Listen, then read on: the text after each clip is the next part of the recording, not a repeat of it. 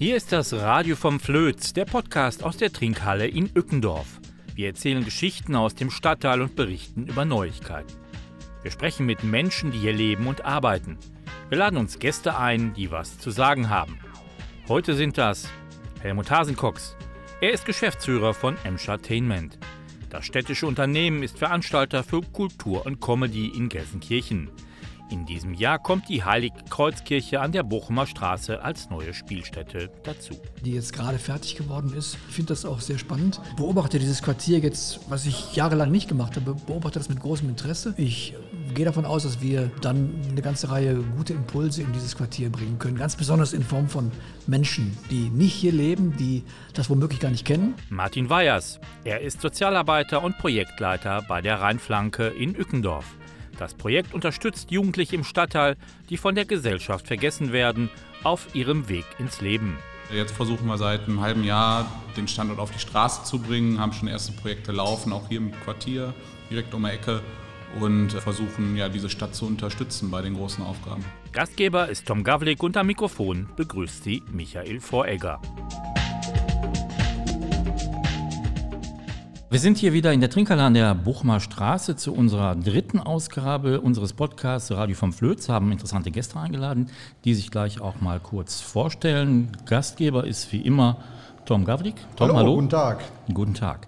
Ja, zu Gast sind Helmut Hasenkox von Entertainment und Martin Weyers von der Rheinflanke. Da würde ich gleich mal mit der Rheinflanke anfangen. Vielleicht kannst du dich mal kurz vorstellen. Ja, Glück auf. Mein Name ist äh, Martin Weyers. Ich bin Standortleiter für die Rheinflanke ist ein bisschen verwirrend, weil da der Rhein vorsteht und nicht die Ruhr. Äh, liegt daran, dass ein Träger aus Köln ähm, ja, mit mir zusammengekommen ist und gesagt hat, Mensch, äh, Gelsenkirchen ist eine Stadt, die hat eine große soziale Herausforderung.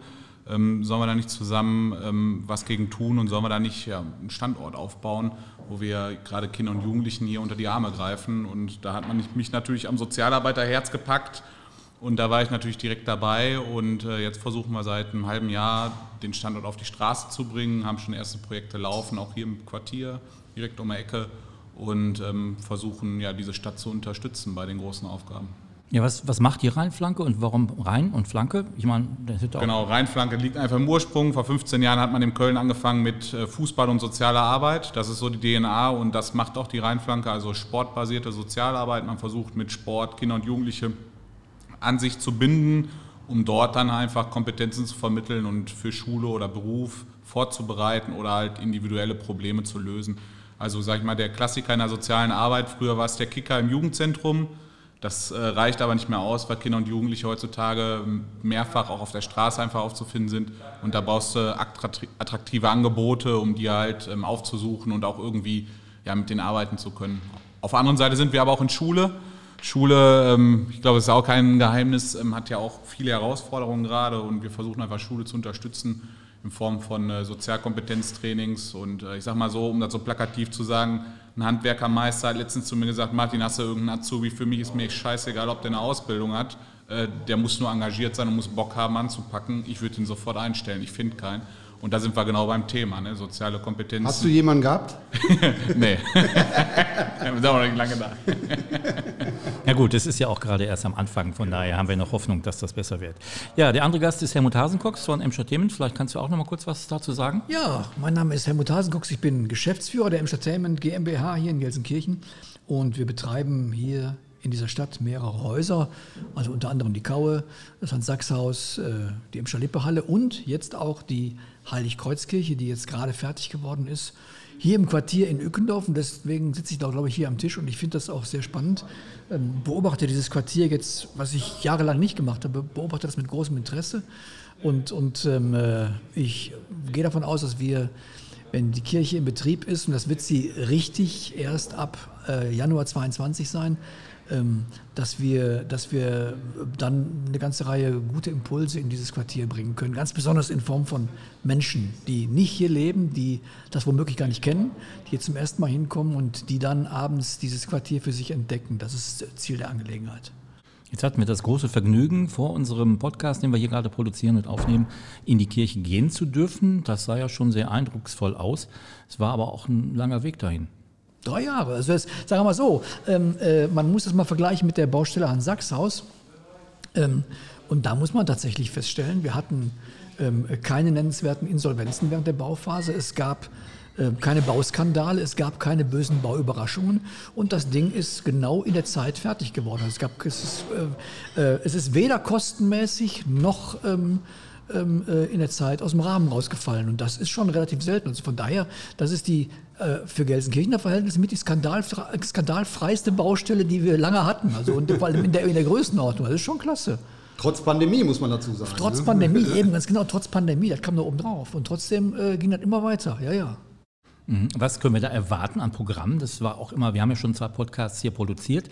Es waren ja auch Bürger aus dem Stadtteil dabei, entweder als Gäste oder auch als ähm, Leute, die einfach zugehört haben. Gab es auch einige Fragen. Was kommt für ein Programm? Was kann man erwarten? Ja, also ähm, äh, das, wird eine, das wird eine gute Mixtur werden. Also auf der einen Seite machen wir natürlich ähm, äh, ähm, äh, das, was wir, was, wo, wofür wir eigentlich bekannt sind, was falsch ist, weil wir auch viele andere Sachen machen, aber wir werden natürlich Kabarett-Comedy in dem Ding machen, das ist klar. Ähm, wir werden verschiedene Formen von Kleinkunst da machen, also ähm, was weiß ich, so ein, so, ein, so ein Götz Alsmann oder so ein Hermann van Feen kann man da wunderbar veranstalten. Oder ähm, äh, wir werden natürlich auch ähm, eine ganze Reihe Veranstaltungen aus dem Unplugged-Bereich machen. Wir würden da zum Beispiel auch gerne mal einen Podcast ähm, äh, äh, produzieren, Lesungen. Das sind alles Sachen, die man machen kann, aber natürlich äh, soll das Haus auch für Tagungen und Kongressveranstaltungen da sein. Wir haben schon eine ganze Reihe Buchungen fürs nächste Jahr. Die Stadt wird das Haus selber auch nutzen für eigene Repräsentationsveranstaltungen.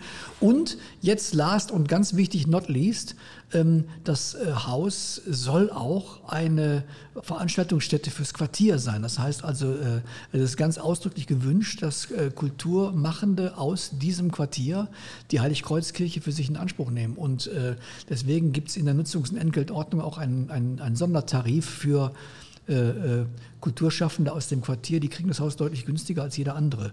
Und das, äh, diese Mixtur im Ganzen ähm, äh, wird dazu führen, dass wir, naja, also auf jeden Fall äh, ähm, deutlich über 100 Veranstaltungen im Jahr in dem Haus machen wollen. Und ähm, äh, damit also sowohl die Leute ansprechen, die hier leben, die hier arbeiten, ähm, und eben auch die Leute, die von außerhalb, von möglichst weit außerhalb in diese Stadt kommen, diese Stadt für sich entdecken, dieses Quartier für sich entdecken und die Heiligkreuzkirche. Also diese Kombination soll es sein. Ja, Martin, die Leute, die hier leben, das ist auch dein Thema eigentlich im Wesentlichen. Gab es denn da jetzt schon konkrete, sage ich mal, Kontakte, dass man sagt, man hat mit Jugendlichen jetzt schon viel zu tun und kann mit denen was machen hier im Quartier, im Stadtteil? Ja, also auf jeden Fall. Ähm, natürlich sind wir auch Corona-Pandemie ge geplagt. Ne? Da auch die offene Jugendarbeit hatte da Einschränkungen im Kontakt mit jungen Menschen, was ja auch verständlich ist. Aber nicht weit von hier ein Steinwurf, der Karl-Mossertz-Park. Ähm, also da sieht man, wie regelmäßig, wenn die Sonne scheint, da sind 50 bis 60 äh, junge Menschen, die, sage ich mal, so mit ihrer Zeit gar nicht, gar nicht viel anzufangen wissen.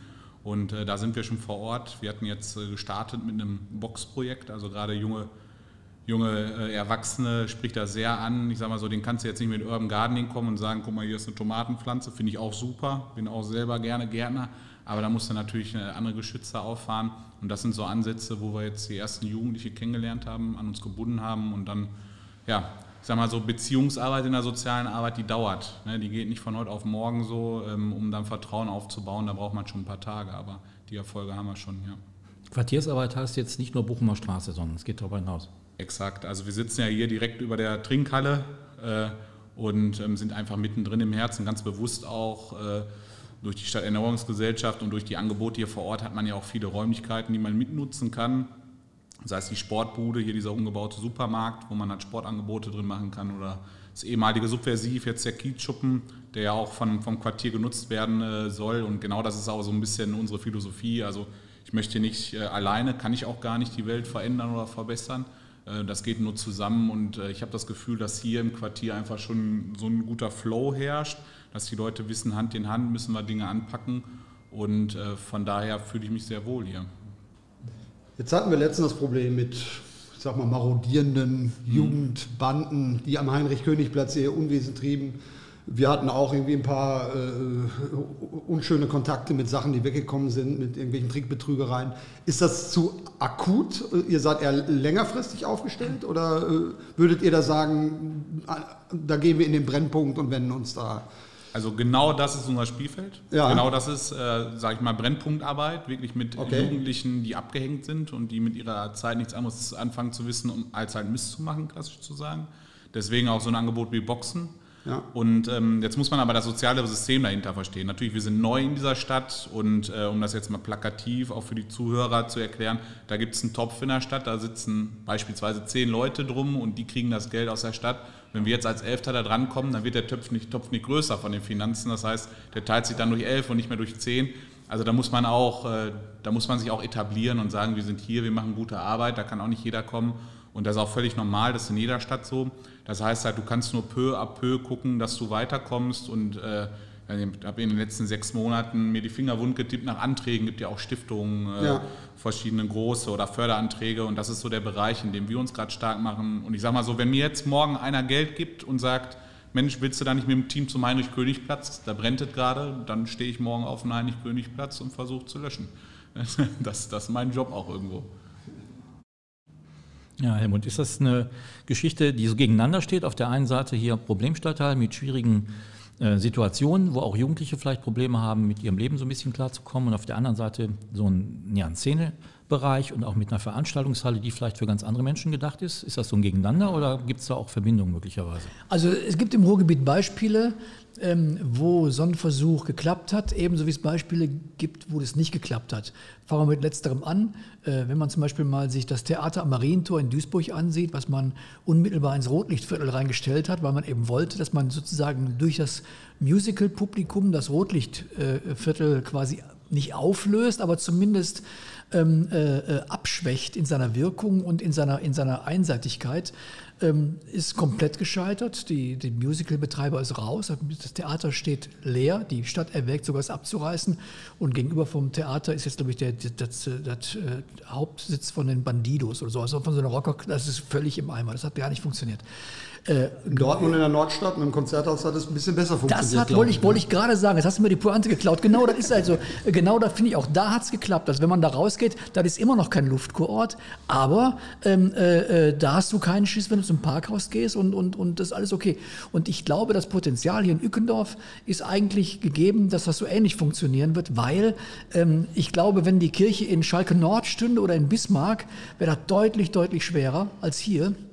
Weil man ist, ich finde, man ist überrascht, wenn man von der Bochumer Straße rechts und links in die, in die Seitenstraßen reinbietet, dann kommt man ganz schnell in eine völlig bürgerliche Wohnsituation, die äh, vergleichsweise normal ist. Also das ist äh, die Bochumer Straße selbst und da ist ja die SEG kräftig hinter, da jetzt gerade ähm, äh, äh, die Immobilien umzukrempeln und von daher, ich, ich, ähm, natürlich, das wird dauern, aber ich glaube, dass wir in fünf Jahren hier eine andere Situation haben werden.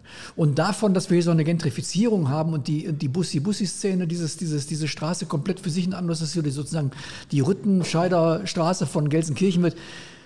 Da sind wir noch relativ weit von weg. Also da muss man sich, glaube ich, erstmal keine Das Sorgen machen. Ja, wie stelle ich mir das vor, wenn jetzt nächstes Jahr, weiß ich nicht, Kebekus und Co. hier auftreten?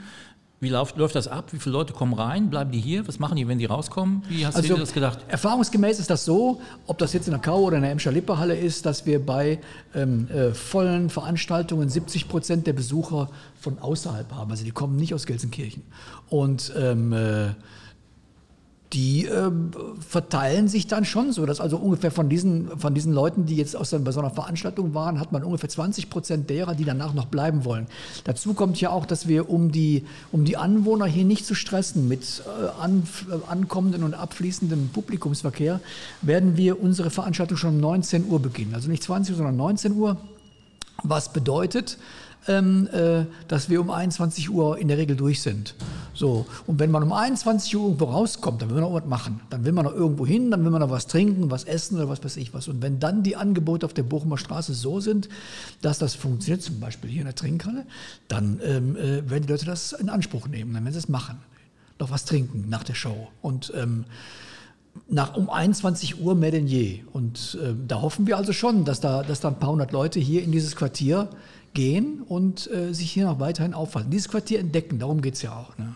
Jetzt hat die Kommunikation am Anfang einen etwas unglücklichen Verlauf genommen. Äh, gerade aus dem Unfallfeld der Kaue äh, hat sich dann äh, die Erzählweise durchgesetzt, alles wird nach Ückendorf oder alles wird in die Bochumer Straße geschossen und jetzt machen sie uns auch noch die Kaue zu äh, und äh, pumpen alles in die Kirche rein. Nee, ich glaube, das ist einfach falsch. Nein, ne? die Situation war eine ganz andere. Die Situation war ganz einfach die, dass wir relativ schnell angezeigt haben, wenn wir zu den drei Häusern ein viertes dazu kriegen, dann müssen wir uns entweder personell so verstärken, dass wir ähm, äh, äh, vier Häuser betreiben können. Oder aber, wenn man uns sagt, nee, wir haben einfach keine Mittel, euch äh, eine weiteren, äh, weiteres Personal zu finanzieren, dann ähm, äh, müssen wir an irgendeiner Stelle müssen wir Abstriche machen. So, und dann hat der damalige Stadtwerke-Geschäftsführer das zum Anlass genommen, den Mietvertrag mit der Kaue zu kündigen. Wobei ich ihm damals schon prognostiziert habe, dass das äh, mit Sicherheit keine Sache ist, die äh, geräuschfrei über die Bühne geht. Da habe ich auch so ein bisschen auf die Gelsenkirchener gehofft, wenn ich ganz ehrlich sein soll. So kam es dann ja auch. Hat ja auch, ja, hat ja auch dann, äh, äh, ist ja auch genauso gekommen. Das ist auch klar, man, du machst einen Laden, der 30 Jahre eingeführt ist, den machst du nicht mal eben so weg. Und ähm, der ist es ja auch eine Marke. Und ähm, ja, wie, wie, dem auch sei, auf jeden Fall ähm, heißt das jetzt, wir bleiben in der Kaue.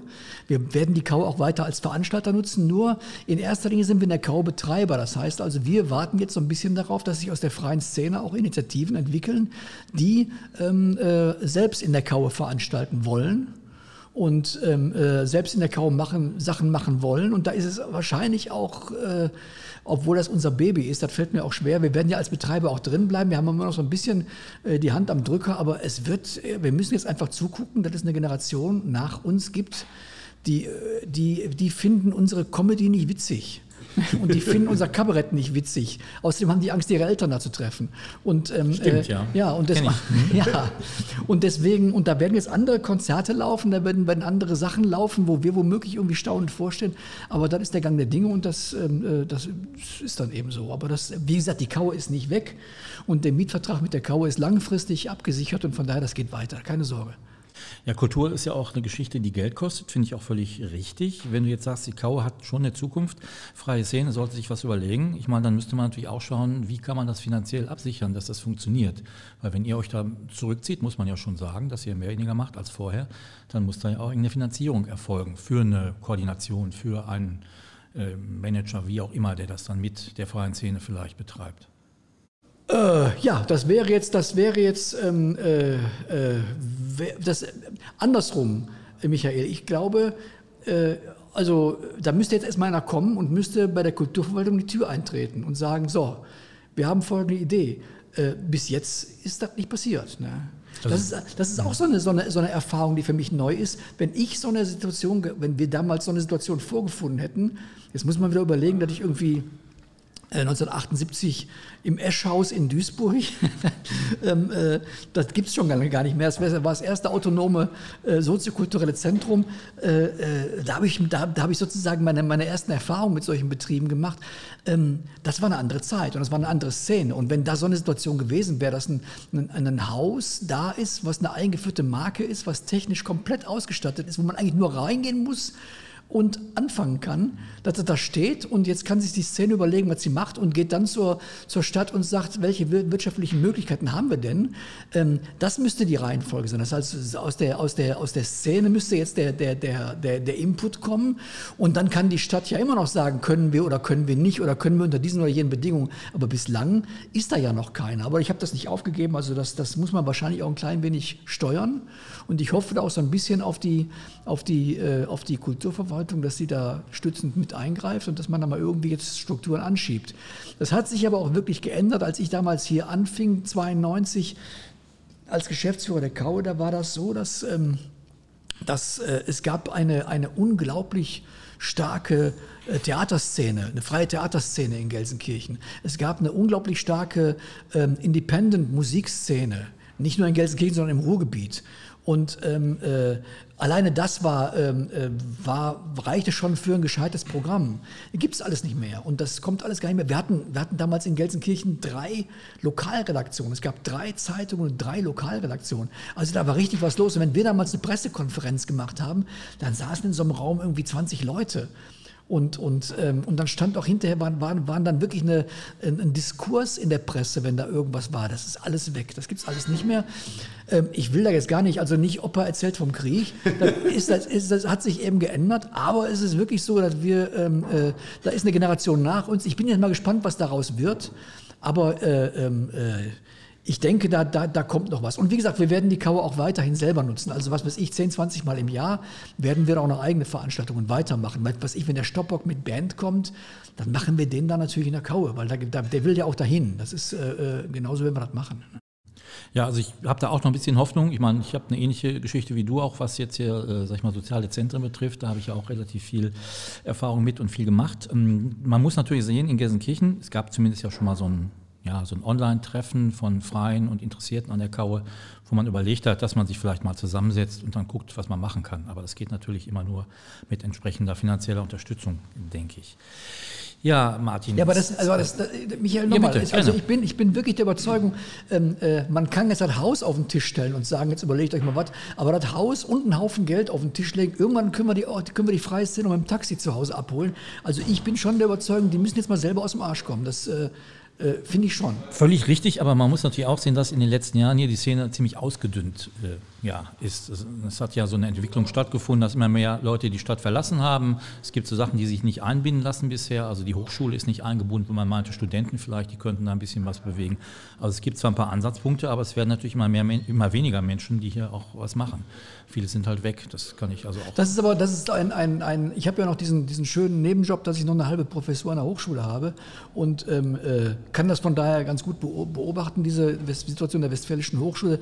Da ist eine Westfälische Hochschule, die ähm, so ein bisschen in der eigenen Wahrnehmung ist, eigentlich ist das völlig egal, wo wir sind. Äh, wir könnten auch in Gladbeck sein oder in Bottrop oder was weiß ich wo, ist eigentlich in, uninteressant. Ähm, die scheren sich relativ wenig um die Stadt. Das ist einfach just another Standort und wir haben eine Stadt, die sich viel zu wenig um die Hochschule kümmert. Das heißt also, da ist in den letzten Jahren, glaube ich, ähm, äh, fleißig gepennt worden und ähm, äh, wie der Hersus Geschirr. Das heißt also, wenn da keine Achse ist, die, die, die gepflegt und aufgebaut wird, warum in aller Welt sollten dann die Studierenden das tun? Und ähm, äh, das, das braucht Zeit, das braucht wirklich Zeit. Heißt ja auch Westfälische Hochschule. Ja, ja.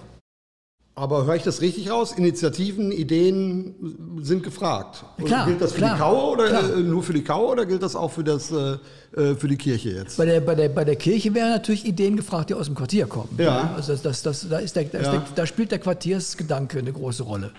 Und äh, was die Kau betrifft, ist es die gesamte Gelsenkirchener Szene, die gefragt ist. Ne? Also wenn, wenn ähm, und wie gesagt, nicht an uns. Also die, die, wir sind Betreiber, das heißt, wir, wir, sind mehr oder weniger Vermieter des Gebäudes, wenn man, so, wenn man es wirklich so, so platt formulieren will. Wir sind wir nichts anderes. Die, die konzeptionellen Ideen, wie man äh, solche Sachen umsetzen kann, die müssten dann quasi mit der Kulturverwaltung besprochen werden und dann würde daraus irgendwie ein, ein Schuh. Ne? Ja, da haben wir noch Hoffnung. Ja, ich auch, ja. ich auch. Ja, Martin, ich bin gerade schon äh, auf dem Weg zu dir gewesen. Die Frage ist jetzt bei den Jugendlichen, mit denen du zu tun hast, gibt es da eine Szene, gibt es da sowas wie Subkulturen, eine Orientierung, Gemeinsamkeiten oder sind das alles mehr Individuen, die also unverbunden nebeneinander hier vor sich hin äh, agieren? Also ich musste da ein, zweimal gerade Luft holen, weil ich bin da, glaube ich, selber persönlich noch nicht so richtig an einem Meinungspunkt gekommen. Weil ich, ich spule ich spul jetzt so einen, so einen Standardsatz äh, ab. Also weil aus meiner Sicht ist so, das Letzte, was die Stadt gerade braucht, ist unbedingt einen großen Kulturtempel, wo Leute von außerhalb kommen, weil die Leute hier nichts zu essen auf dem Tisch haben. Na, also viele Leute sind sich ja nicht darüber bewusst. Armutsreport kam raus vor, weiß ich nicht, zwei, drei Monaten. Gelsenkirchen ist die ärmste Stadt in Deutschland. Ne, das hat auch, auch, wenn man das irgendwo anders erwähnt, die Leute sind sich darüber nicht im Klaren. Ne?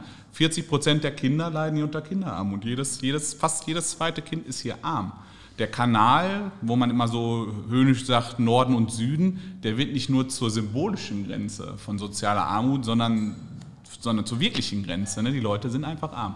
Und dann, ich finde Kultur total wichtig. Ich war, seitdem ich Jugendlicher bin, auch immer in, ich sag mal, subkulturellen Kontexten, habe Jugendzentren besucht, Konzerte, war immer sehr offen dafür. Aber auch, weil ich privilegiert war und aus einer Familie kam, wo nicht das Problem war zu sagen, hier hast du mal einen Zehner, Jung, komm, geh mal heute Abend ins Kino. Und ähm, das fehlt ja in dieser Stadt. Und äh, wenn ich jetzt davon spreche, dass die Hälfte dieser Stadt eigentlich arm ist, dann ist natürlich auch klar, dass die kulturelle Szene ausstirbt und dass das irgendwie, dass da keiner nachkommt und sagt, Mensch, für so eine Kauer, da habe ich eine super Idee, ein super Konzept, weil du musst in dieser Stadt Soziales und Kulturelles nebeneinander führen.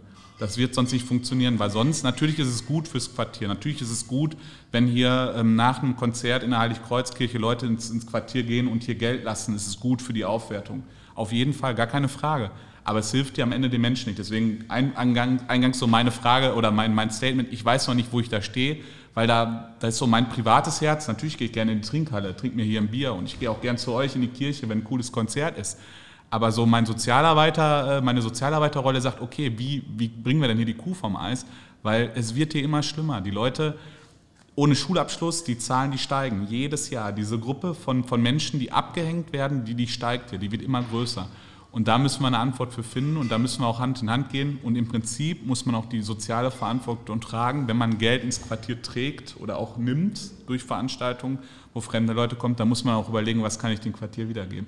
Das ich ist gar kein, gar kein Vorwurf, ich verstehe, aber das, das ist eine riesen Herausforderung, wo wir hier stecken. Und ich, ich, ich missioniere da immer, weil ich glaube, da sind sich viele nicht drüber bewusst, wo wir eigentlich sind. Ich verstehe, was du meinst und äh, äh, äh, kann das auch gut verstehen, nur ich finde, man, man sollte sich wirklich davor hüten, ähm, diese beiden Aspekte in irgendeiner Weise gegeneinander aufzuwiegen, weil das ist, das, das ist ganz gefährlich. Ähm, mein persönlicher Traum, und das sage ich in einer Stadt, die zum Beispiel jetzt äh, für Musiktheater und neue Philharmonie ja. jedes Jahr im Haushalt 20 Millionen locker macht. Und das sind, das, sind, das sind 20 absolut notwendige Millionen. Ich glaube, mein persönlicher Traum ist der, dass, die, dass, dass wir in eine Situation kommen, in der wieder äh, äh junge Menschen Kultur als ein Stück Grundversorgung verstehen, als, als, als, eine ganz, als einen ganz normalen Lebensbestandteil ja. sehen. Und äh, wo das keine Sache für eine, für eine elitäre Schicht ist, sondern wo man das macht, weil man das will. Wir sind da noch ganz weit von weg. Wir sind da noch richtig weit von weg. Ich hatte ähm, äh, im vergangenen Jahr eine junge Türkin, die bei mir ihre Masterarbeit geschrieben hat. Und zwar hat die ihre, ihre, ihre Masterarbeit geschrieben über das Thema, ähm, ich, grob formuliert, ähm, äh, äh, Migrantenkinder der dritten Generation als potenzielle Besucher von Hochkultur. Und hat das untersucht an, an Museen und ist dann zu den Marketingabteilungen der großen Museen im Ruhrgebiet gegangen, was weiß ich, Volkwang, Lehmbruck, zu den wirklich großen. Und hat mit denen gesprochen, mit den Marketingmenschen äh, äh, da und hat die gefragt, wie ist das hier, die Generation junge Migranten und wie gesagt, sie war selbst Betroffene, ne? ähm, äh, wie, wie seht ihr das? Und dann war ein Riesenvortrag, ja, das ist ganz wichtig für uns, dass wir die ganz früh heranführen, bla bla bla bla. Und dann hat die den Selbstversuch gemacht, die ist selber zusammen mit ihrer 16-jährigen Schwester und ihrem 11-jährigen Bruder hat die diese Museen besucht. Und die sagt, wir waren noch nicht ganz im Foyer, als die Security nervös wurde und sofort irgendwie so ins, ins, ins, ins, an ihren Mikros nestelten. Und die hatten dann sozusagen, da war sofort die Wahrnehmung, die wollen hier auf keinen Fall ins Museum, die wollen keine Bilder, die wollen irgendwas, aber die ja. wollen hier auf gar keinen Und dann sind die wirklich per personell, also sie hatten ihren Personal Security, der ist mit denen durch die ganze, durch die ganze, durch das ganze Museum, durch, in allen Museen war das so.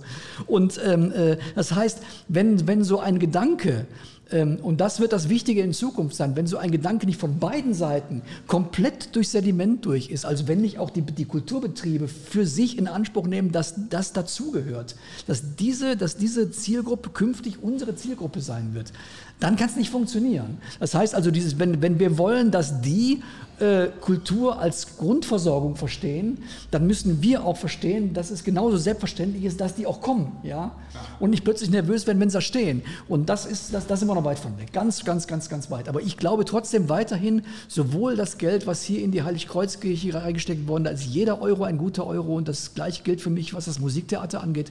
Das sind zwar zwei Kulturtempel in einer bettelarmen Stadt, aber genau deswegen sind sie auch so wichtig. Keine Frage. Aber die Ausgangslage oder Ausgangsfrage war ja, warum da kein Nachwuchs Nachwuchs ist. Ne? Also warum ja, ja, da ja, wenig Initiative ist und das ist einfach so. Ne? Wo kein Geld ist, da ist, kommt Kultur zu knapp, obwohl Kultur total wichtig ist für die Persönlichkeitsentwicklung. Klar. Ja, aber trotzdem haben wir doch noch genug äh, äh, äh, äh, bärtige Abiturienten hier, die irgendwie mit, mit E-Gitarren ihre Gefühle ausdrücken. Mein Gott, die hat es zu allen Zeiten gegeben. Die ja, aber die bleiben nicht in Gelsenkirchen. Die setzen sich in eine Straßenbahn von nach Bochum. Ja, dann eben, wenn sie nach zwölf sind, dann holen wir die da ab. Ja, oder, oder die sind im Bur, ne? weiß man nicht.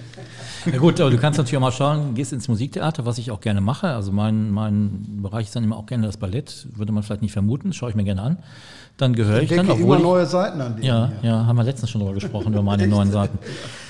Dann entdecke ich natürlich, dass ich, obwohl ich jetzt schon ein bisschen älter bin, auch da eher zu den Jüngeren gehöre und auch immer mehr Plätze leer bleiben. Das heißt also auch da äh, ist das Programm nicht unbedingt auf bestimmte Gruppen, die in der Stadt stark vertreten sind, äh, ausgerichtet. Das fehlt. Und es ist natürlich auch eine finanzielle Geschichte. Es wird subventioniert, das hast du gerade schon erwähnt, wie andere Sachen auch.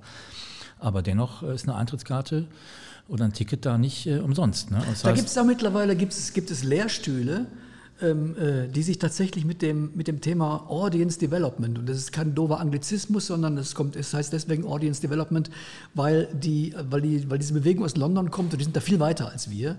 Und ähm, das heißt also, wie, wie entwickle ich mein Publikum von morgen? Da gibt es also, die sich ganz bewusst damit befassen. Und äh, man kann diese Studiengänge auch studieren. Das heißt also, die, die, die, die sich wirklich genau damit befassen, wie schaffen wir es, dass, ähm, äh, dass wir zum Beispiel die, die, die Generation, die kulturlose Generation, warum, also jetzt, du, hast, du gehst regelmäßig ins, ins, ins Theater, damit bist du eine große Ausnahme.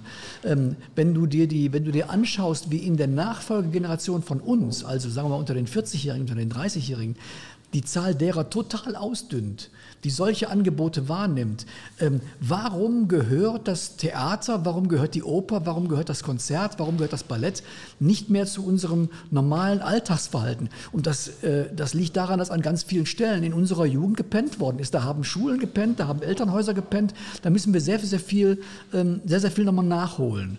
Und ähm, äh, ansonsten wird das Musiktheater natürlich irgendwann so eine, so, eine, so, eine, so eine Legitimationsproblematik kriegen. Das ist denen aber auch klar. Das heißt also, es ist etwas, wo die auch sehr intensiv dran arbeiten.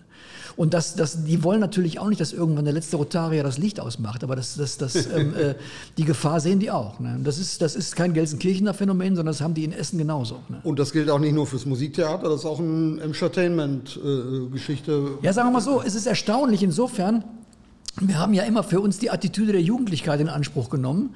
Ähm, äh, aber wir haben die Tür hinter uns genauso zugehauen wie die, wie die Klassiker, nur 20 Jahre später. Das heißt also, ähm, bei uns wird das ein bisschen sp später sein, bis der letzte Rotarier das Licht ausmacht. Aber ähm, im Grunde haben wir das gleiche Problem. Und wenn ich dann mal ähm, äh, äh, äh, solche, solche, solche jungen Formate äh, Felix Lobrecht zum Beispiel hatten wir jetzt vor kurzem mal, dann stelle ich auch tatsächlich fest, da ist jemand auf der Bühne, dessen Humor ich nicht verstehe den kann ich nicht mehr nachvollziehen. Der steht dann auf der Bühne und demütigt Menschen aus dem Publikum und vor allem dann auch noch solche, ähm, äh, wo ich mir denke, ey, die, die, die, können sich noch nicht mal wehren. Ja? Und die lachen auch noch darüber, dass sie, dass sie da quasi öffentlich von dem Zwerg da gedemütigt werden. Das ist etwas, wo ich, wo ich beistehe und denke, okay, dieses, dieses Programm hat, äh, hat, hat ein Publikum und äh, dieses Programm hat, hat eine große Akzeptanz und ich nehme es einfach mal zur Kenntnis. Anfangen kann ich damit nichts.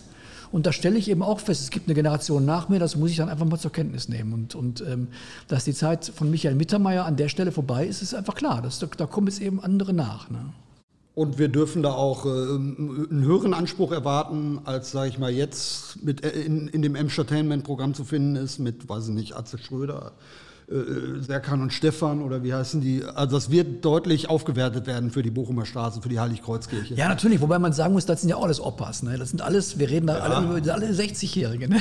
Und ich habe mit Entsetzen gesehen, dass trotzdem ein riesen Verlust eingefahren wird. Ne? Das ist äh, auch. Äh ja, der Verlust, der Verlust, den wir, den, den wir machen, der rekrutiert sich ja daher, äh, äh dass wir eben nicht Veranstalter sind. Ein Veranstalter mietet ein Haus, macht ja. eine Kalkulation und danach hat er das Haus nicht mehr.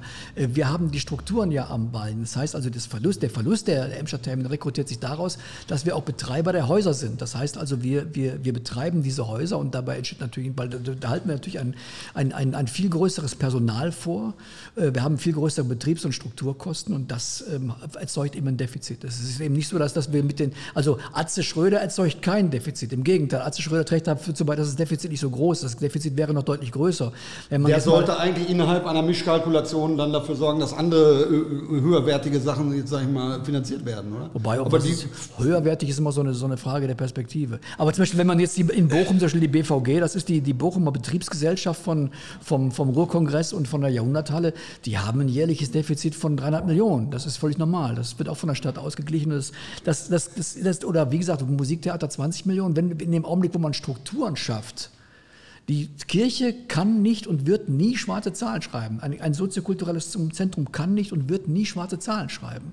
Das heißt, wenn man, von einem, wenn man bei einem soziokulturellen Zentrum von dem Mieter der jetzt ein Konzert für die freie Szene machen will und 11 Euro Eintritt nimmt, wenn man von dem erwartet, dass er die tatsächlichen Vollkosten, die er an dem Abend erzeugt, ähm, refinanziert, der müsste dann für so eine Kaue irgendwie dreieinhalbtausend Euro zahlen. Wird der nie tun. Man kommt da nämlich nicht. Das heißt also, man muss mit einem Mietpreis, wenn man überhaupt einen nimmt, äh, den so gestalten, dass der das noch bezahlen kann. Und dann bleibt ein Overhead. Und dieser Overhead ist das Defizit der Entertainment. Das kann man relativ einfach rechnen. Aber ein soziokulturelles Zentrum, wie es die Kau mal war, gibt es ja in der Stadt im Moment nicht. Wobei das ja wahrscheinlich nötig wäre. Es wäre jetzt die Chance, eins zu machen. Ne? Ja. Ja, wir sind ja hier in einer interessanten Runde. Wir können uns ja überlegen, was wir dafür tun können, um vielleicht sowas auf den Weg zu bringen. Ja, zumal mit dem Wohnzimmer da jetzt ja zum Beispiel noch, noch so ein Keim ist, der, also das, das könnte ein sehr interessanter äh, äh freie Szene-Standort werden da an der, an der, an der, an der also Wir können da, wenn wir da jetzt was überlegen, auf deine Unterstützung zählen, dass du uns da mit auf den Weg bringst. Jederzeit, jederzeit. Gut, das so habe ich Nehmen das jetzt auch verstanden. Die das Aufforderung ich, genau, ist da. Genau, ja, ja, klar, klar, klar, klar. Im Gegenteil, es wird, es wird, äh, es wird, ähm, äh, es wird da, es wird die Situation geben müssen, dass wir uns, ähm, und da moderiere ich auch gerne, mit freier Szene und Kulturverwaltung an den Tisch setzen und uns überlegen, was machbar ist und was, was, was, wir, da, was wir da machen können. Ähm, äh, weil sonst wird irgendwann unweigerlich in ein paar Jahren die Frage kommen, äh, warum mieten wir das Ding überhaupt noch? Und dann kommt, wieder, dann kommt diese Abwicklungsfrage wieder auf den Tisch. Und, ähm, äh, und irgendwann ist der Aufschrei dann auch egal. Also von daher, das müsste, müsste jetzt schon, äh, müsste jetzt schon mal irgendwie, es muss jetzt nicht morgen passieren. Zumal wir in 22 erstmal einen Riesenberg von äh, über 60 Veranstaltungen abspielen werden, die sich da dieses, wir haben ja eine Bugwelle von Veranstaltungen, die wir alle noch wegdrücken müssen. Pandemiebedingt. Ähm, Pandemiebedingt, genau. Also dann haben wir erstmal irgendwann abgespielt, was in 20, unser letztes Konzert war am 17. März letzten Jahres, Stefan Stoppock in der Kau, da war nachher Feierabend. Und ähm, äh, danach müssen wir erstmal alles abspielen, das ist jede Menge. Und ähm, äh, das sehen wir auch vor 22 nicht. Von daher gehe ich davon aus, dass wir 22 erstmal äh, die Altlasten abarbeiten. Aber so ab 23 ähm, äh, äh, wäre das schon spannend. Und wir hätten also mehr oder weniger anderthalb Jahre Zeit, ähm, jetzt zu überlegen und zu planen. Also ran. Ne? Ja, denke, da werden auch hier an dem Tisch sich vielleicht einige beteiligen können. Und Zumindest wollen. werden wir die Aufforderungen ins Land tragen. Das machen wir, genau. Ja, äh, Kau ist ein anderer Stadtteil, anderes Quartier. Vielleicht kommen wir nochmal zurück hier auf unser Quartier, Buchmer Straße, Ückendorf. Es gab bei den Podcast-Produktionen, die wir vorab gemacht haben, auch immer die Fragen, auch jetzt an Entertainment, äh, wie sich denn das in dem Stadtteil dann verändern wird. Also eine ganz konkrete Frage war, man kriegt jetzt schon keinen Parkplatz, auch wenn im Wissenschaftspark vielleicht eine Veranstaltung ist. Wie ist das denn mit den Parkplätzen, wenn jetzt so viele Veranstaltungen hier geplant sind? Ja, also das ist relativ simpel. Wir haben die Parkplätze am Kramer Weg die jetzt ja nochmal erweitert worden sind, da wo die ehemalige 100-Mark-Halle stand. Und wir haben darüber hinaus noch die Parkplätze unter dem Wissenschaftspark, die ab 18 Uhr für Veranstaltungsbesucher der Heiligkreuzkirche zur Verfügung stellen. Das erschlägt das Parkplatzproblem vollständig. Es wird an unserer Kommunikation und am Parkleitsystem, was wir hier installieren werden, liegen, dass wir ähm, dass wir äh, äh, das unterbinden, was, was wir ja wahrscheinlich alle machen. Also wenn wir irgendwo für irgendein Haus eine Karte gekauft haben, ähm, äh, wo, wir, wo wir noch nie waren, dann geben wir erstmal die Adresse von dem Haus ein und fahren dann dahin in der Hoffnung, dass vielleicht gerade einer wegfährt. So, der fährt dann aber gerade nicht weg, heißt also, man fängt dann an und fährt in die, in, in, ins Quartier rein und guckt, ob da nicht irgendwo gerade ein Parkplatz ist. Das genau müssen wir verhindern. Also wir müssen sehr früh, sehr deutlich kommunizieren. Es gibt zwei zentrale Parkmöglichkeiten und von da aus ist man fußläufig in fünf Minuten an der Kirche. Es ist übrigens auch öffentlich im ÖPNV sehr gut angebunden. Das könnte man vielleicht auch viel mehr.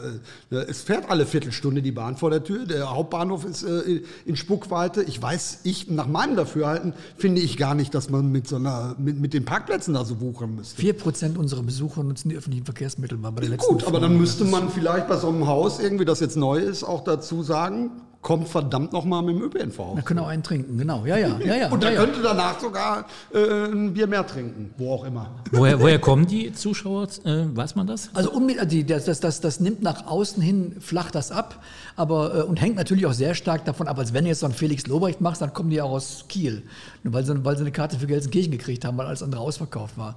Aber ähm, äh, ähm, normalerweise ist es so, dass es die unmittelbaren Nachbarstädte sind, also Bochum, Essen, Herne, Ganz viele Leute kommen aus, den, äh, kommen aus dem Speckgürtel im Norden, also was weiß ich, Kirchhellen, Bottrop und so. Das sind dann die Leute, die äh, zum Wohnen diese Stadt verlassen haben und für ihre Freizeit wieder zurückkommen. Da gibt es eben auch eine ganze Reihe von. Aber es sind die Nachbarstädte und dann gibt es natürlich weiter im Ruhrgebiet, das geht bis Dortmund und bis Duisburg, ähm, was dann schon weniger sind. Zum Wohnen nach Bottrop ziehen, ne? Da sind wir schwanger gekommen. ja, aber, aber, aber Bottrop, Kirchhellen. Ja, Kirchhellen ist, ist, sagen Sie mal einen Kirchhellner, der ist Bottropper. ja, ja, okay, okay, okay, okay, okay okay, ja, ja. Sag mal einem Buraner, er wäre Gelsenkirchener. Aber da muss man wirklich sagen, ich war heute erst in, in, in, in, in, äh, in Bur und bin die Hochstraße runtergegangen und war echt geplättet. Ich war lange nicht mehr da, wie viel, was die für einen Leerstand haben. Das ist atemberaubend. Und dagegen ist die, ist die äh, Bahnhofstraße, da ist kein Leerstand. Also die in der Bahnhofstraße ähm, äh, haben alle zu tun. Ähm, das ist zwar von der Stilistik her, ähm, äh, aber das ist keine, das, das wirkt nicht wie eine sterbende Stadt äh, wenn man mal nach, wenn man eine sterbende Stadt sehen will, dann, dann kann man mal nach, nach Oberhausen fahren in die Fußgängerzone. Da kann man sehen, das ist Agonie pur, weil die haben alles, was, was, was an Kaufkraft ist, hat das Zentrum abgesaugt. Und, und ähm, äh, äh da kann man sehen, was, wie, wie Fehlplanung geht. Aber die, die Gelsenkirchener Innenstadt äh, äh da ist was los. Also das ist, das ist nur die Frage, was du da kaufen möchtest oder nicht kaufen möchtest. Ne? Ist, ja, es, ich muss ja jetzt nicht mit dem Anspruch dahin gehen, dass die haben jetzt äh, Geschäft für mich, aber, aber es gibt Menschen, die können da kaufen, wie man sieht. also ich schon, kann ja. empfehlen, man kann da sehr gut Bücher kaufen zum Beispiel. Es gibt sehr gute Buchhandlungen in Gelsenkirchen. Ja. Ja. Am Heinrich-König-Platz zum Beispiel. Zum Beispiel, genau. Ja, eine andere Befürchtung, äh, die auch hier geäußert wurde, war, wenn jetzt die Kirche dann quasi geöffnet ist, es gibt Programm, wie wird das den Stadtteil verändern? Hast du da eine Erwartung? Ich sehe uns jetzt nicht in der Rolle des Messias, dass wir jetzt sozusagen ähm, das, das, das, das, das Quartier erleuchten. Aber ich sehe uns schon in der Rolle, dass wir hier im Jahr, ähm, was weiß ich, so irgendwas zwischen 40.000 und 50.000 Leute hier in dieses Quartier reinbringen, die hier normalerweise nicht sind. So. Und äh, den Impuls dann aufgreifen müssen wir und andere, die hier eben auch tätig sind. Und gleichzeitig will ich auch, dass die, dass die Leute, die hier im Quartier leben und arbeiten, über die Heiligkreuzkirche ähm, vielleicht ganz neue Möglichkeiten kriegen, Projekte umzusetzen, als sie die ohne die Heiligkreuzkirche hätten. Das ist das Veränderungspotenzial, was ich sehe. Ich finde, das reicht auch schon aus. Also das ist schon ein große, großes, großes Wort. Da müsste man aber wahrscheinlich, ich komme ja so ein bisschen aus dem Medienkommunikationsbereich, da sehr viel tun, dass man das vernünftig rüberbringt, weil bisher bringt man das eher sehr unterirdisch rüber, was hier in einigen Bereichen an positiven Dingen passiert. Ist zumindest mein Eindruck. Ich weiß nicht, ob die anderen das auch so sehen. Was kann man denn zum Beispiel schon, was ist schon, was ist schon handfest? Es gibt schon, äh, oder, darf, also, oder ist das Also noch, äh, handfest, äh, handfest, ohne dass ich jetzt irgendwie, wir werden nächste Woche ein Pressegespräch dazu machen, aber was ich auf jeden Fall schon mal sagen kann an dieser Stelle ist, deswegen werde ich jetzt keine Namen nennen, aber ähm, äh, wir werden fünf, also die, die eigentliche Eröffnung der Heiligkreuzkirche wird im Januar 22 sein. Und wir werden jetzt ähm, fünf Testveranstaltungen machen unter dem Titel Soundcheck wo wir mit kleinem Publikum, also 200, vielleicht 250 Leute, mehr nicht, in der Kirche ähm, Probeveranstaltungen aus allen Formaten machen. Also ein Unplugged-Konzert, äh, äh eine Comedy-Show, eine, eine, Lesung. Und wir werden also fünf Veranstaltungen machen und wir haben erstaunlicherweise oder erfreulicherweise ähm, äh, Leute gewinnen können, sehr prominente Leute, äh, die da mitmachen. Und äh, bei diesen Probeveranstaltungen werden wir die Kirche ausprobieren, akustisch ausprobieren. Die neue Philharmonie wird ein Konzert machen, also ähm, äh, wo wir dann, wo wir dann äh, gucken, was geht und um sich einzuspielen. Genau. Das sind also, auch keine Karten, die in den freien Verkauf gehen, sondern ja, auch die Abläufe, doch die gehen in den freien Verkauf, okay. aber wie gesagt, die werden nur an der Touristinfo gehen und wir werden da wirklich eine, mit, eine, mit einem ganz kleinen ausgesuchten Besteck arbeiten und wir werden einfach die Abläufe mal probieren, die Akustik ja, probieren, ja, also alles was so, was wir noch, was wo wir noch gar nicht so wissen, wie es geht. Und dann kommt im Januar, kommt dann hoffentlich mit dem dicken Bang die, die, die eigentliche Eröffnung. Und dann sind wir im regulären Geschäft drin. Und da haben wir, wie gesagt, da haben wir jetzt schon ganz, ganz viele Buchungen. Und die Neugierde ist gigantisch. Also es gibt so viele Leute, die da unbedingt rein wollen, die es unbedingt gesehen haben wollen. Und ich nehme natürlich auch die Gelegenheit wahr, wenn ich mal irgendwie, ähm, äh, ich hatte zum Beispiel Gerbo Janka, hatte ich total viel von, dem, von der Kirche erzählt. Und da hat sie mir gesagt, ich komme jetzt mal nach Gelsenkirchen, jetzt zeige ich da eine Kirche. Und dann, und dann, also es ist immer das Gleiche, man kommt rein und die stehen da und dann fällt denen die Kinnlade runter. Die, die kommen also von der Bochumer Straße, haben sich hier irgendwo einen Parkplatz gesucht, gehen da lang und kommen in dieses, in dieses Ding rein und dann stehen die in diesem Dom und dann, äh, dann kommt so der, der Wow-Effekt. Und als ihr eben da drin wart, da. Ja, aber als ihr eben drin wart, war ja noch nicht mal Sound an und noch nicht mal Licht an. Also wenn man da jetzt die Lichtmöglichkeiten, die in, der, in, dem, in, dem, in dem Haus sind und die Soundmöglichkeiten mal noch dazu nimmt, dann äh, ist das ein richtiger Wow-Effekt. Das ist schon toll. Ich finde aber die Kirche zum Beispiel, um auf meine Kritik von gerade zurückzukommen, ist ein guter, ist, ein, ist einfach ein gutes Beispiel dafür, ähm, positive Vorbilder zu schaffen. Denn zu sagen, ich wohne hier im, im Quartier, habe irgendwie jetzt keine große Perspektive in der Schule, weiß auch nicht genau, was für einen Schulabschluss ich machen soll, weil ich eh nicht weiß, wo es hingeht. Und dann machst du hier ähm, hinter so einer Fassade oder an so einer Fassade die Tür auf und siehst so ein hochmodernes Kongresszentrum und siehst auf einmal, was da stattfindet und welche Leute hinkommen und was, was für Berufe damit verbunden sind und wie viel Geld man auch verdienen kann. Und dass vielleicht nicht nur der Rapper im, im Video ein dickes Auto fährt, sondern dass ich das auch erreichen kann mit meiner eigenen Kraft, wenn ich mich auf den Hosenboden setze. Deswegen, ich finde, deswegen da nochmal drauf zurückzukommen, ich finde, diese Kombination finde ich nach wie vor stark. Die müsste man nur verbinden an der einen oder anderen Stelle. Dass am Ende das nicht so ein Laden finanziert und euch auch nicht, das ist ja völlig klar, darum geht es ja auch gar nicht. Aber ich glaube, da sind genauso wie bei der Kaue sind noch starke Ideen gefragt fürs Quartier, um auch alle mitzunehmen. Weil es wäre super schön, wenn auch die Leute, die nicht, sag ich mal, 30 Euro für eine Karte haben, für ein Konzert, auch mal dahinter gucken und sagen, boah, Wahnsinn, guck mal, was hier passiert. Also das motiviert ja unglaublich. Also mich motiviert sowas zu sagen, okay, da habe ich eine Idee, da muss ich dich nochmal ansprechen, vielleicht macht man da zusammen was. Ne, und das ist, finde ich, und davon lebt ja nachher so ein, so ein Laden. Auch, der wird ja dann auch quasi durch so ein Quartier mitgetragen. Ja. Dann müsste man nicht auch, wäre jetzt so meine Idee, das würde vielleicht in die Richtung gehen, auch mit den Schulen was machen, dass man den Schulen hier zeigt zum Beispiel, was passiert hier gerade, was habt ihr da für Angebote, was braucht man, um so eine Veranstaltung zu machen, Veranstaltungstechnik, Catering etc., dass man also auch Berufe, die es ja gibt, Ausbildungsberufe vielleicht vorstellt und einfach mal äh, ein positives Bild nach außen gibt. Das könnt ihr auch vielleicht. Also, ähm, ähm, dass wir sozusagen so eine Art äh, Berufsberatung machen.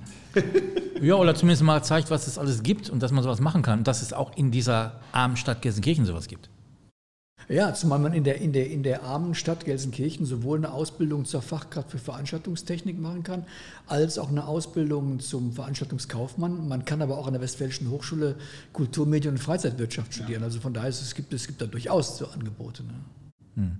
Und wir haben ja auch hier ähm, die Talentförderer nicht weit. Ne? Also es gibt ja sicherlich auch da vielleicht mal Verbindungen. Ich habe manchmal den Eindruck, dass sehr viel so nebenher, sage ich mal, passiert. Und auch hier an der Bochumer Straße, dass es zwar sehr viele Sachen gibt, die ganz positiv sind, es gibt aber auch viele Sachen, die eher nicht schön sind, aber dass man das nicht so richtig äh, verbindet und dass man gemeinsam vielleicht auch mal sich trifft, bespricht und irgendwelche Dinge auch plant. Ich glaube, jüngst kam auch ein bisschen äh, Unmut auf. Ich glaube, Places oder so ne, hat da auch direkt gefallen an der, an der Location gefunden und sind da abgeprallt, obwohl sie halt ja, aus sind, dem Viertel kommen ja, die sind, die sind, und, obwohl sie aus Liebe zur, zur Location nee, hängen. Aber das muss man wirklich sagen, da muss ich jetzt die Stadt an dieser Stelle voll in Schutz nehmen. Die sind deswegen abgeprallt, weil die in die Kirche wollten, als die noch offiziell Baustelle war. Und äh, wenn da irgendwas passiert wäre, dann gehen da irgendwelche Projektleiter in die Kiste, weil sie die Leute in die Baustelle gelassen haben. Und deswegen haben die gesagt, nö, also äh, beim besten Willen nicht, das ist noch Baustelle. Und solange das ba offiziell Baustelle ist, können wir da keine Veranstaltungen drin machen. Punkt. Das kann, sind kann die Gründe, das ist ja. gut, dass es jetzt auch mal gesagt wurde. Ja, und für die nächsten Jahre wäre, wäre das durchaus was. Wenn das nächste da Place Festival nächstes Jahr äh, in die Heiligkreuzkirche will, ja, logisch, klar. Ja, Martin, hast du auch vielleicht die Befürchtung, also ich habe die manchmal so, wenn man jetzt hier so eine hippe Veranstaltungshalle hat, es kommen hippe Menschen, dass sie das als Abenteuer begreifen. Wir gehen in eine Veranstaltungshalle so in, der, in die Bronx, in die ärmste Stadt Deutschlands, äh, fahren vielleicht mal ums Eck und gucken uns das an und dann machen wir einen schönen Abend und sind wieder weg. Ja, also ich denke schon, dass das auch so ist. Ich denke auch, da wird ein prozentualer Anteil von Gästen äh, das so begreifen. Aber das halte ich, also das möchte ich gar nicht negativ werten, weil das halte ich für normal und das hat dann vielleicht die Attraktivität dieses Standortes. Also ich sag mal so, wenn jetzt den gleichen Standort in Hassel hättest oder weiß ich nicht, im Beckhausen, ich weiß nicht, ob das dann so den, den Klang hätte. Ückendorf kennt man, Ückendorf hat einen Namen, ob jetzt negativ oder positiv besetzt, aber viele wissen, dass hier viel gerade passiert und ich glaube, davon lebt der Stadtteil. Und warum? Also es ist ja im Prinzip ein Potenzial, was der Stadtteil hat. Ob das jetzt ein schlechtes Potenzial ist, weil man Lasten noch trägt, aber ja viele positive Potenziale, die jetzt gerade hier entstehen.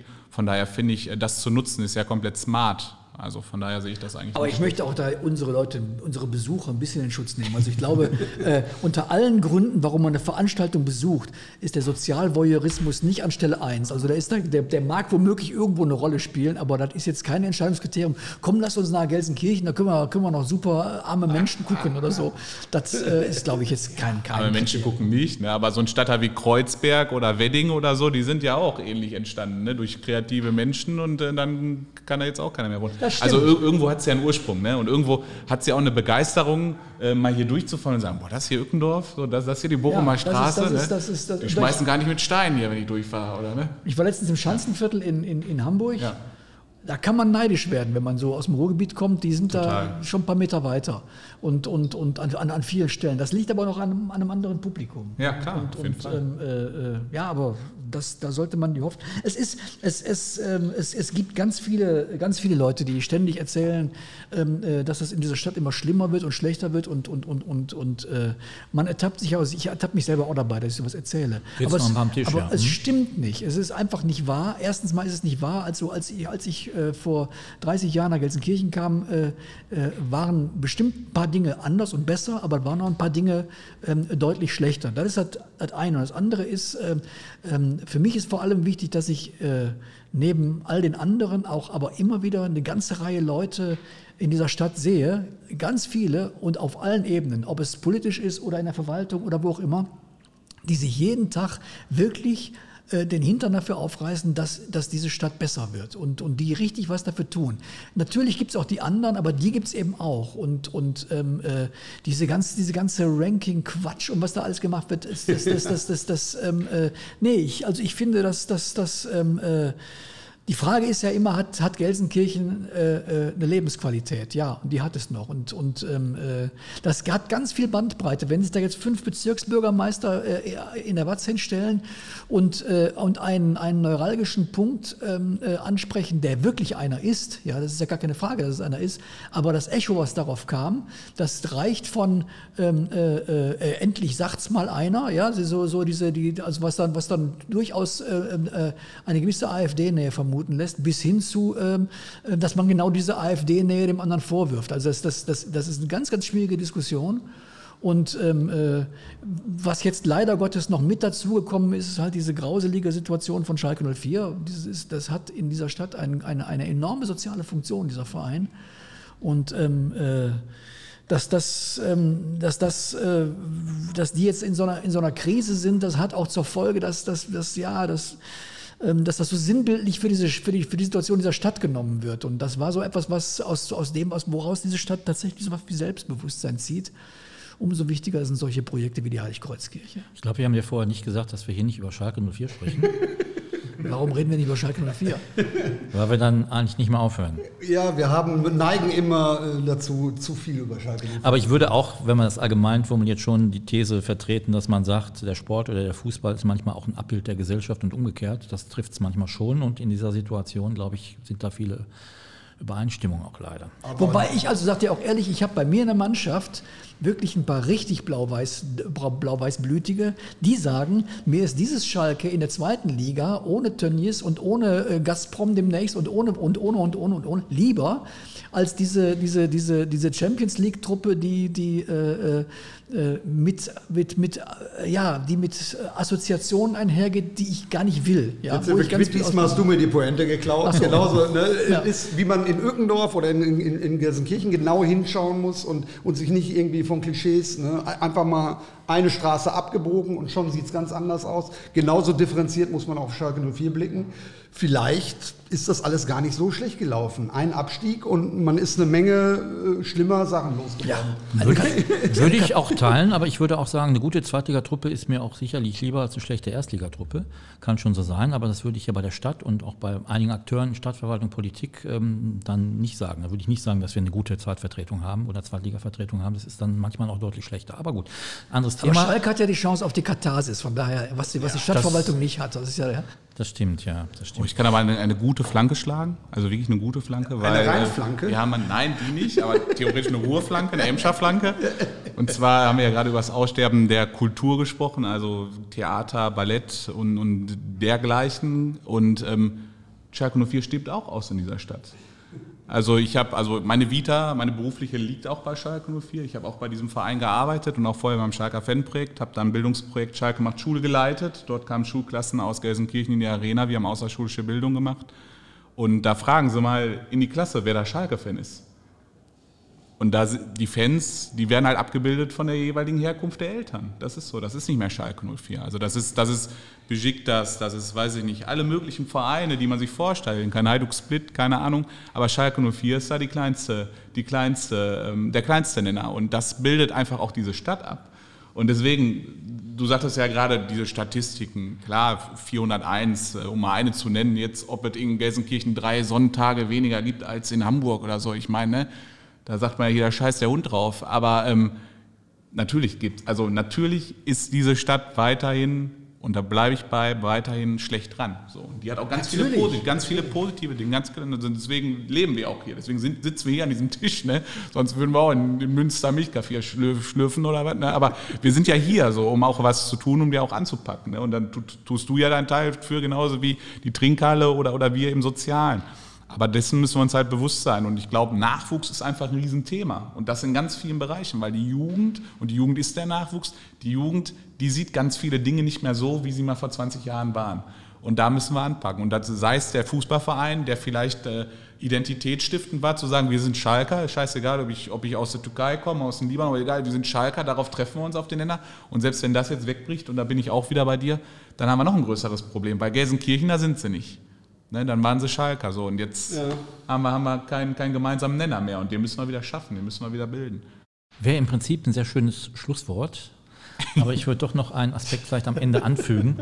Wir haben in der letzten Produktion hier auch äh, Peter Liedke zu Gast gehabt, den Fotografen, so ein Revier, Hochgebietsfotografen und Frank Eckert, der aus Schalke Nord stammt, der mittlerweile Professor in Weimar ist für Stadtforschung.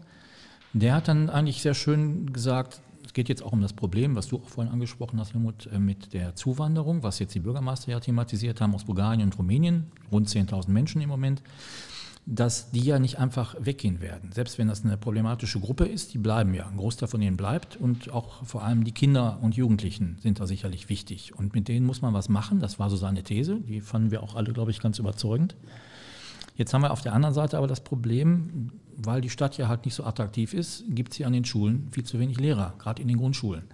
Also ich weiß gar nicht, die Quote war sehr erschreckend, äh, die da fehlen. Das heißt also, wir bewegen uns in einem Teufelskreis, der irgendwann mal aufgebrochen werden muss.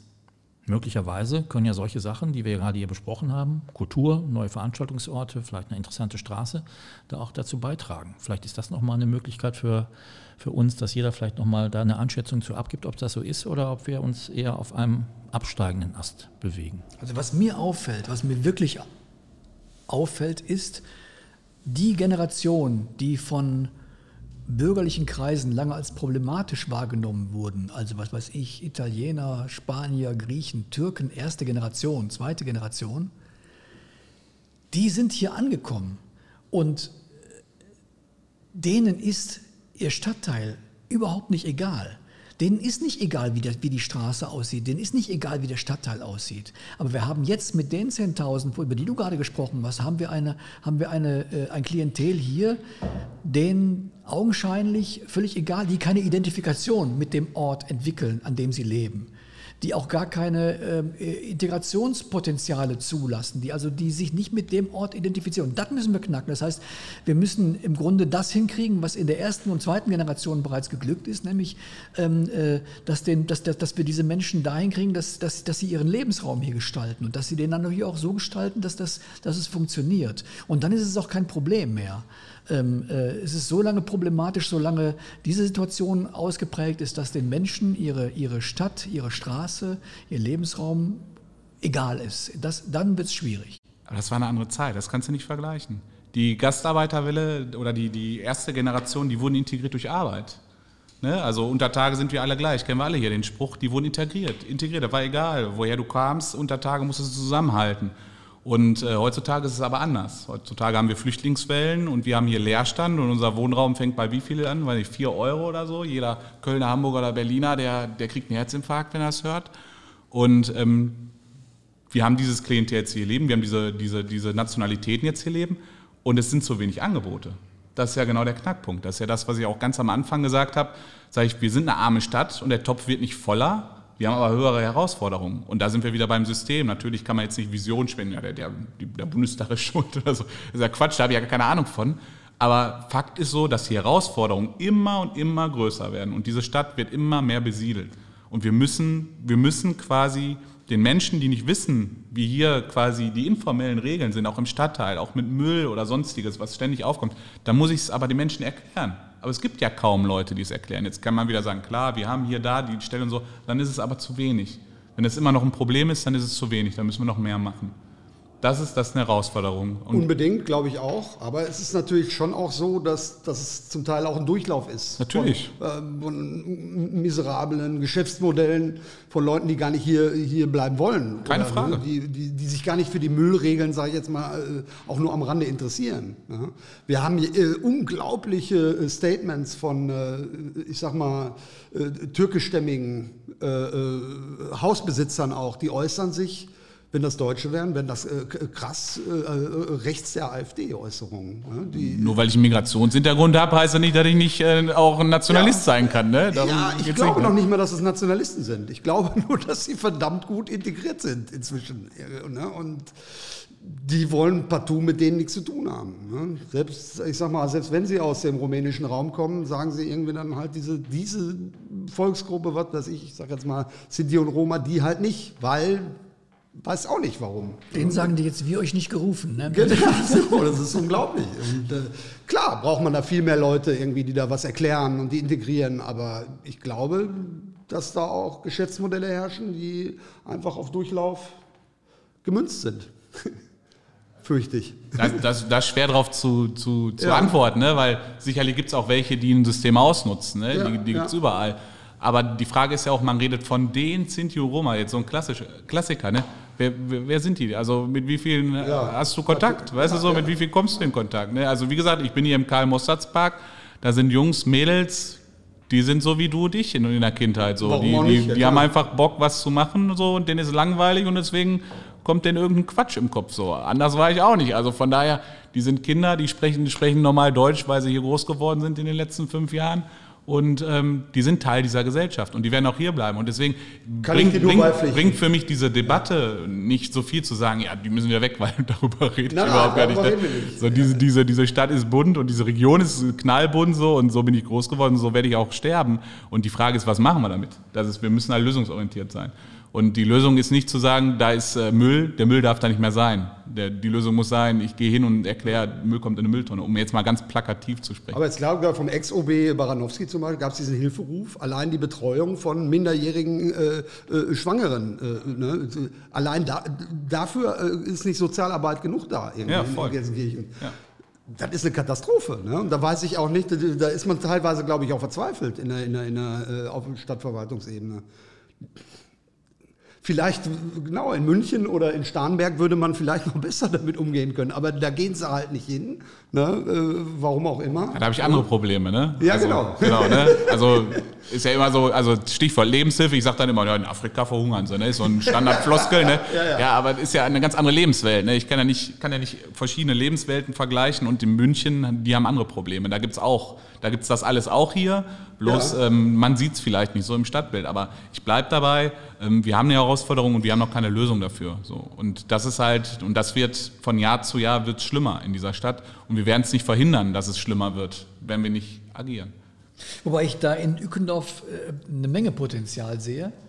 Äh, zum Beispiel ganz anders als in Schalke Nord. Schalke Nord ist schon richtig schwierig. Also ähm, äh, äh was macht man mit den Häusern an der Kutschumacher Straße? Wer, wer, wer sollte da überhaupt noch jemand leben? Und, und, und, und äh es gab doch jetzt so ein Projekt, Transurban oder ne, von äh, die Urban Cowboys haben da ein bisschen was versucht, irgendwie, aber wir, wir haben letzte, beim letzten Podcast darüber gesprochen, es war sogar im Gespräch die, die äh, Berliner Brücke abzureißen? Oder? Genau, Frank Eckert, den ich eben erwähnt habe, hat dagegen gesprochen, weil das auch eine Brücke ist, an der er sehr hängt wegen seiner Jugendzeit und hat dann eher so Alternativen vorgeschlagen, weil so eine Brücke umzulegen oder niederzulegen, das ist nicht nur langwierig und so eine Verkehrsachse, sondern es ist auch kostspielig.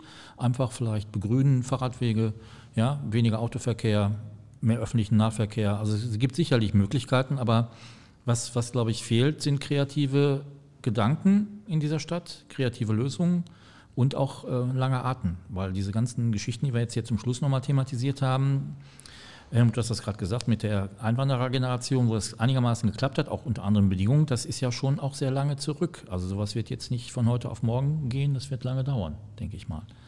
Aber es fehlt, glaube ich, wirklich an kreativen Lösungen. Das ist, äh, glaube ich, ein Problem. Ich glaube auch, dass man immer ein bisschen neidisch guckt dann. Ich glaube, dass man, ich kenne das von der Ückendorfer Straße, wird immer neidisch auf die Bochumer geguckt.